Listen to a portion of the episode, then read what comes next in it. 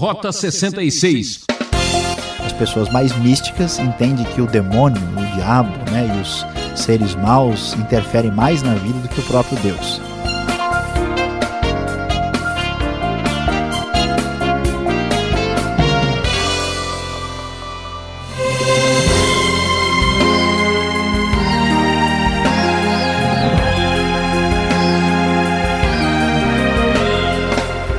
Com muita alegria que nos encontramos novamente para estudarmos a Bíblia. Aqui é Beltrão trazendo mais uma vez a série de estudos no livro de Salmos no seu programa Rota 66. Hoje o professor Luiz Saião destaca os Salmos 60, 61 e 62 para falar sobre o poder pertence a Deus. Você tem interesse em descobrir qual é o segredo da vida? Então venha com a gente explorar essas páginas sagradas para compreender que nenhuma grande vitória é possível sem que tenha sido precedida de pequenas vitórias sobre nós mesmos. Vamos lá? São apenas alguns minutos de reflexão com o saião que já está no microfone. Ouça então. Rota 66 prosseguindo em nossa jornada pelo livro de Salmos. Hoje, em nosso programa, nós vamos estudar os Salmos 60, 61 e 62.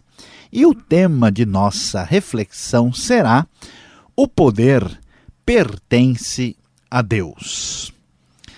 Chegando ao Salmo de número 60, nós vamos encontrar um lamento da comunidade, um lamento do povo, aqui neste salmo, que é uma oração pedindo vitória numa batalha.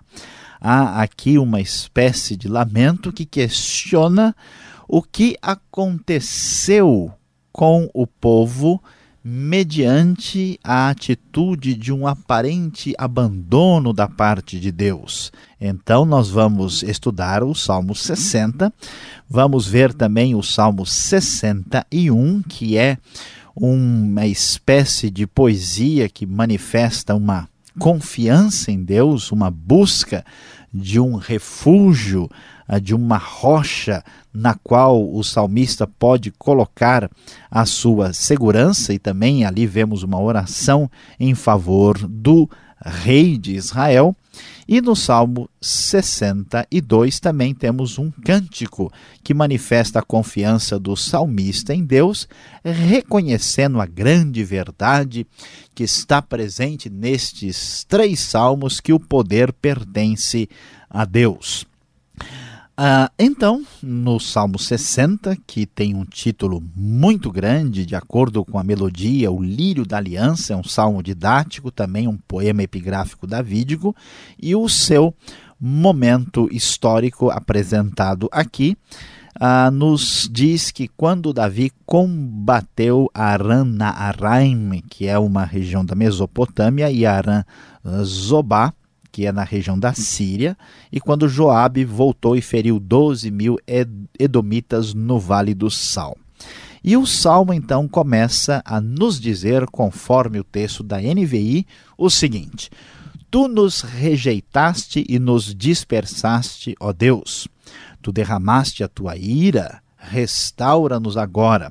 Sacudiste a terra e abriste-lhe fendas, repara suas brechas pois ameaça desmoronar-se, fizeste passar o teu povo por tempos difíceis, deste-nos um vinho estonteante. Como podemos observar aqui, encontramos uma oração nacional que pede o auxílio da parte de Deus depois da nação ter sofrido alguma espécie de ataque militar. Quando lemos versículo de número 9 e também versículo 8, aparentemente o contexto sugere algum problema com os edomitas. E o que, que está acontecendo? Qual que é o contexto por trás desta composição poética? Deus é o Deus que tem aliança com Israel e ainda mais agora em tempos da monarquia, a aliança de Deus se dá com o rei Davi. Então, o que está acontecendo mediante esta esta derrota, este conflito, esse problema de combate com as nações que estão à volta de Israel é um problema teológico difícil de resolver. Como é que Deus, que está do nosso lado, não esteve presente para nos dar a vitória? E então a única resposta, explicação é simplesmente uma: olha, Senhor, se isto aconteceu é porque tu mesmo permitiste. Tu és o Deus que tem todo o poder, é o, Deus soberano, que domina todas as coisas. Não há nada que tenha acontecido que não tenha sido permissão ou até mesmo a ação direta de Deus. É interessante e é muito ah, surpreendente observar que o salmista não enxerga uma outra fonte de referência para explicar as experiências negativas da vida. Ele atribui todos os momentos difíceis e complicados ao próprio Deus e tem mais. Ele entende que Deus está no direito de agir assim, afinal de contas, porque ele é Deus. Há uma clara distinção óbvia que entre Deus e o ser humano. Afinal de contas, o poder pertence a Deus. Deus tem o seu domínio sobre a história, sobre o tempo e sobre a vida de meros humanos mortais. E diante disso, resta contar com a misericórdia, com a graça de Deus. Daí a oração restaura-nos, repara suas brechas. E o texto até prossegue, versículo 5, por exemplo, diz-nos Salva-nos com a tua mão direita e responde-nos para que sejam libertos aqueles a quem amas.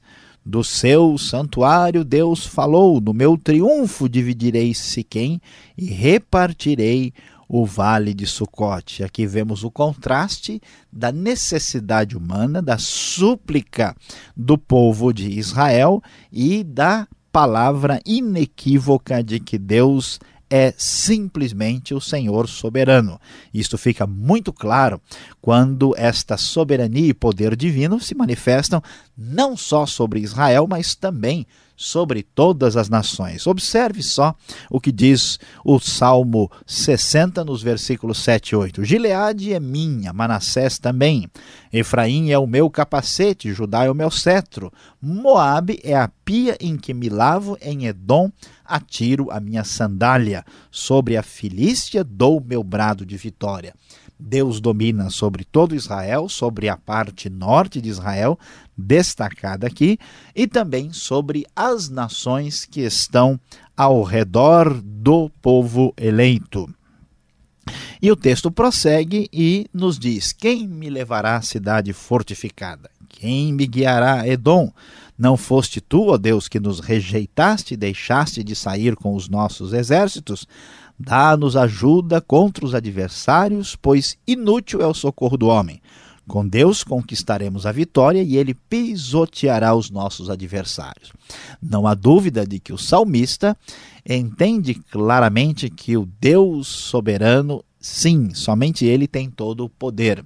Todos os problemas são claramente atribuídos à ação e permissão divina. Todas as dificuldades têm a ver com a ação do Senhor na história, porque, afinal de contas, o poder pertence a Deus. Nos Salmos 61 e 62, nós vamos aqui encontrar ah, um texto um pouco diferente, já que os dois são cânticos que manifestam a confiança em Deus. São duas orações que solicitam a misericórdia e a ação divina. O Salmo 61 começa, de acordo com o texto da NVI, a dizer: Ouve o meu clamor, ó Deus, atenta para a minha oração. Desde os confins da terra eu clamo a ti com o coração abatido, põe-me a salvo na rocha mais alta do que eu pois tu tens sido meu refúgio, uma torre forte contra o inimigo. A confiança, a esperança de que todo abrigo seguro se encontra em Deus. Aparentemente, o salmista parece estar um pouco longe do seu ambiente normal. Ele diz que está clamando desde os confins da terra. Parece estar distante, parece estar numa região limítrofe. Terra aqui se refere à terra de Israel. E é muito possível, de acordo com alguns estudiosos, que esse salmo tenha a ver com a pessoa de Davi no momento em que ele fugia do seu filho Absalão, naquela famosa rebelião no início da monarquia de Israel, nos tempos áureos, ainda no tempo do próprio rei Davi. E assim, ele prossegue orando a Deus como aquele em quem ele pode confiar. Deus é responsável por tudo e Deus também é a grande fonte de confiança. Por isso, a oração é a seguinte: prolonga os dias do rei por muitas gerações dos seus anos de vida. Para sempre esteja ele em seu trono diante de Deus, envia o teu amor e a tua fidelidade para protegê-lo.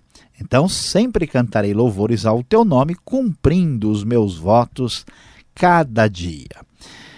Chegando ao Salmo 62, aqui nós vamos uh, observar que um detalhe significativo é ver que o salmo é composto ao estilo de Gedutum, o estilo da música que era uh, cantado junto com esta composição poética. Este salmo também apresenta aí esta este cântico que manifesta a sua confiança em Deus.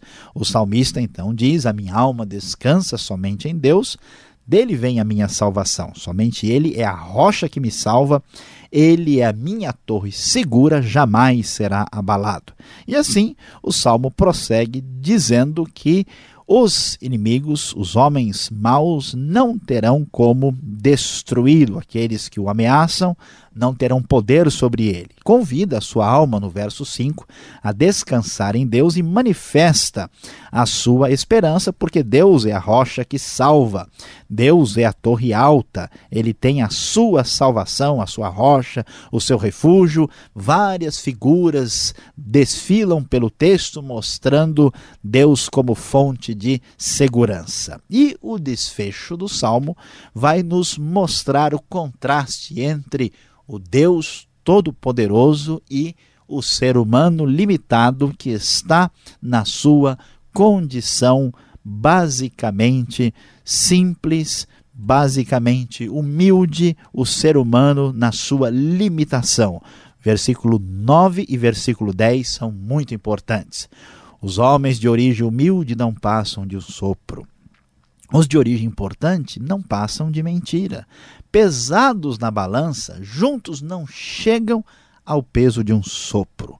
Não confiem na extorsão, nem ponham a esperança em bens roubados. Se as suas riquezas aumentam, não ponham nelas o coração. E como vimos no Salmo 60, no Salmo 61 e o desfecho do Salmo 62, claramente esse contraste com a nossa limitação e fragilidade faz ressoar com muita força as palavras do verso 11 que apresenta o desfecho desse salmo. Uma vez Deus falou, duas vezes eu ouvi que o poder pertence a Deus.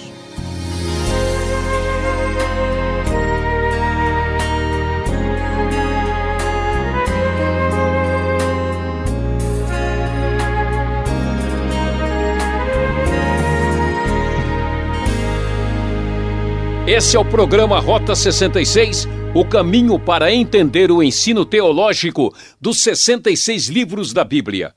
Em destaque a série Salmos. Tema da aula: O poder pertence a Deus. Salmos 60, 61 e 62.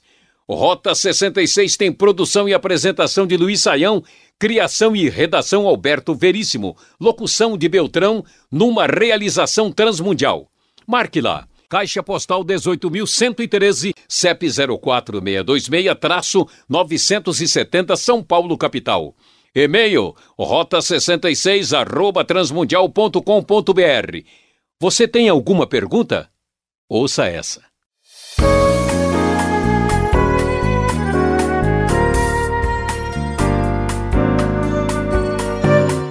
Retornamos agora o estudo no Salmo 60, 61 e 62. Você até agora acompanhou a exposição do professor Luiz Saião, que agora vai responder algumas perguntas para aprendermos um pouco mais. Professor, qual o contexto histórico do Salmo 60? Quando isso de fato aconteceu, eu vejo aqui na minha Bíblia uma introdução grande falando de guerras.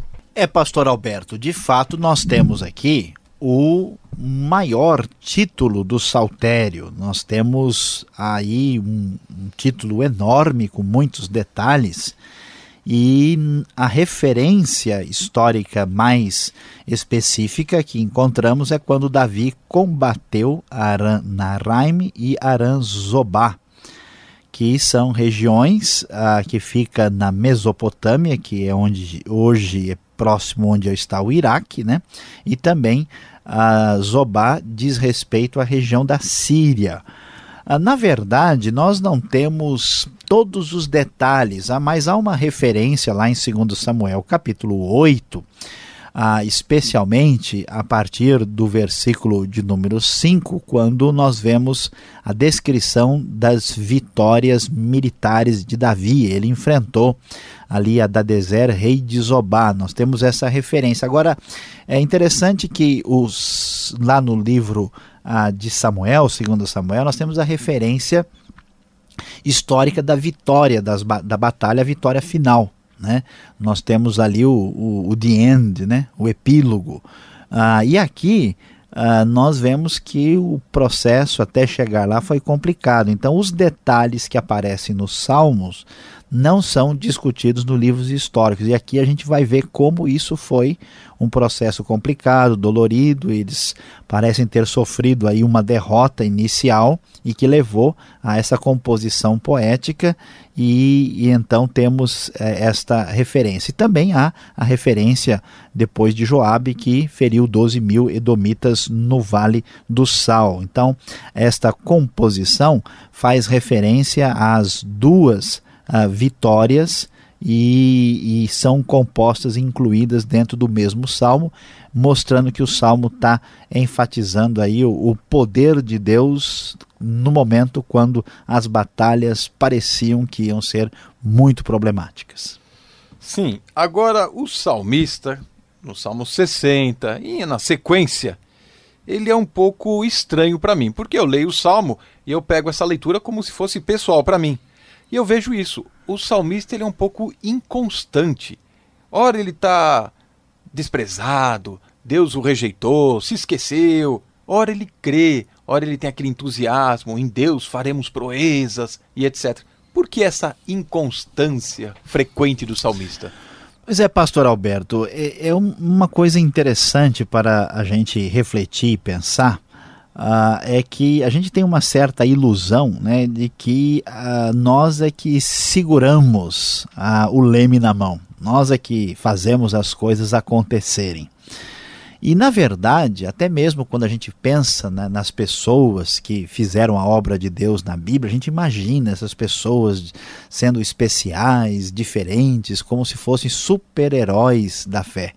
E quando a gente lê a Bíblia com atenção e com cuidado, a gente percebe que essas pessoas, como Davi, como Elias, né, como Noé, são pessoas frágeis, humanas. E o fato do salmo mostrar toda esta fragilidade concorda exatamente com a teologia que aparece no final do Salmo 62 aqui. Olha, que o ser humano, né, quer seja ele importante, rico, quer seja ele simples, ele é absolutamente frágil e dado a inconstantes movimentos.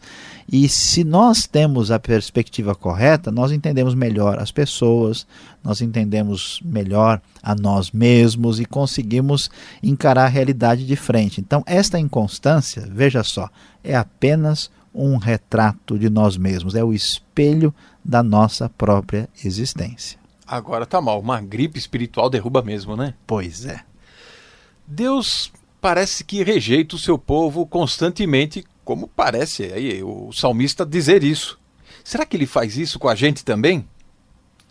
É, de fato, olhando para o texto, a gente fica assim meio assustado, né? Porque uh, hoje nós temos talvez uma ênfase muito exagerada né, em fatores que interferem na nossa vida além de Deus. Então, as pessoas mais seculares imaginam que todas as coisas acontecem por uh, relação de causa e efeito a partir do universo natural. As pessoas mais místicas entendem que o demônio, o diabo né, e os seres maus interferem mais na vida do que o próprio Deus. Já o salmista entende que a razão de ser da sua experiência, da experiência do povo, está ligada ao próprio Deus. Então, se a gente está passando por isso, não é possível que Deus não esteja sabendo. Não é possível que Deus esteja de férias, que ele esteja em algum lugar. Ele tem a ver com isso. Ele tem responsabilidade nessa história. Agora. Ah, que bom saber disso. quando, quando ele percebe isso, ele não entende que Deus esteja fazendo uma maldade que Deus esteja de alguma forma né, tratando o seu povo de uma maneira perseguida. Deus pode estar disciplinando, Deus pode ter uma razão que é desconhecida, mas com certeza por trás de toda dor e sofrimento, no mínimo há uma permissão divina, porque afinal de contas, o poder pertence a Deus. Estamos falando aqui que o homem é frágil, né? sua constituição. Se somos apenas um sopro e o poder agora pertence a Deus, como você coloca eh, nessa exposição, então é Deus que faz tudo. Logo, né? As nossas escolhas não têm tanto valor assim, nem precisamos lutar por determinadas coisas, né? Pois é, pastor Alberto, veja, a, a nossa dificuldade ao ler a Bíblia é que nós temos uma mentalidade uh, ocidental, moderna, e a gente pensa às vezes de uma maneira um pouquinho complicada e diferente. A gente imagina assim, ó, se Deus faz, então eu não faço nada. Se eu faço, então Deus foi descansar. Mas não é bem assim. Quando a Bíblia diz que nós somos um sopro, o, o, o enfoque aqui é especialmente sobre a arrogância do ser humano, sobre a ideia de que nós temos o domínio e o controle das coisas, a gente perde a referência da realidade. Né? Qualquer pessoa, por mais poderoso, rico, inteligente que seja, o sujeito aí estourou um vasinho dele e vai embora. A gente perde essa dimensão. Se as pessoas tivessem diante de si esse esse enfoque correto, claro, na mente o tempo todo, elas seriam mais humildes, mais cuidadosas, mais responsáveis, mas eles imaginam não, que eles viverão para sempre. Então, quando o texto assim fala que nós não passamos de um sopro, isso se refere à nossa temporalidade, à nossa fragilidade física, à nossa inconstância, à nossa limitação. E isso não quer dizer que nós não sejamos responsáveis, não quer dizer que nós não temos as nossas escolhas e que elas uh, não são escolhas reais e que nós não temos a responsabilidade de interagir com a realidade de Deus. Tanto é que o versículo 10 traz muita luz sobre isso, porque ele diz: Não confie na extorsão, não ponha esperança em bens roubados, se as suas riquezas aumentam, não ponha nelas o coração, mostrando que o salmista claramente sabe que nós somos responsáveis pelas nossas escolhas. Então, é, esse negócio de quando a gente descobre que Deus é totalmente soberano, que Ele é onisciente, que Ele é onipotente, que Ele é onipresente, que Ele é o Senhor de tudo, que Ele domina, e, e então uh, isso quer dizer que eu não tenho mais responsabilidade, então o que eu faço não vale nada, é ir muito além do que o texto bíblico sugere. Nós não conseguimos relacionar com muito muita facilidade como essas coisas se combinam, porque são o mistério da fé. Mas a grande verdade é que o poder pertence a Deus e você é responsável, as suas escolhas têm valor e Deus quer que você abra o seu coração para Ele, para a Sua palavra, a partir da sua livre decisão, enquanto, ao mesmo tempo, o poder pertence a Ele. Obrigado, Saião, como sempre, respondendo além daquilo que a gente é, humildemente coloca. Você que está nos acompanhando, se interessa pelo poder de Deus, fique ligado, o professor tem uma palavra especial para você.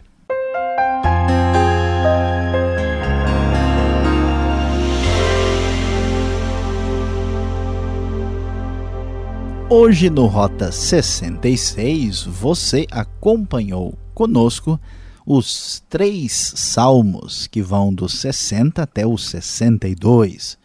O tema de nossa reflexão foi o poder pertence a Deus. Você viu no salmo da oração nacional e em dois salmos de confiança como Deus tem o domínio, o poder, a soberania e como nós somos pequenos, limitados e dependemos de nossa confiança no Senhor.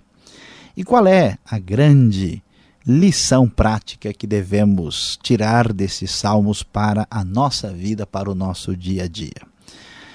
Talvez você tenha imaginado que o segredo da vida é procurar ser cada vez mais forte, mais importante, mais inteligente, mais combativo, vitorioso, passar acima dos seus limites, vencer os outros. Mas aqui, neste salmo, nós vamos encontrar uma sabedoria muito especial.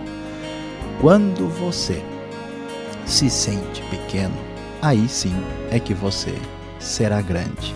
Experimente orar sentindo-se como um grão de areia no universo, um pequeno pozinho no meio dessa criação e lembre-se da grandiosidade, do poder, da soberania de Deus. Quando o seu coração captar a sua fragilidade, como você é pequeno neste universo tão extraordinário, aí sim você será grande.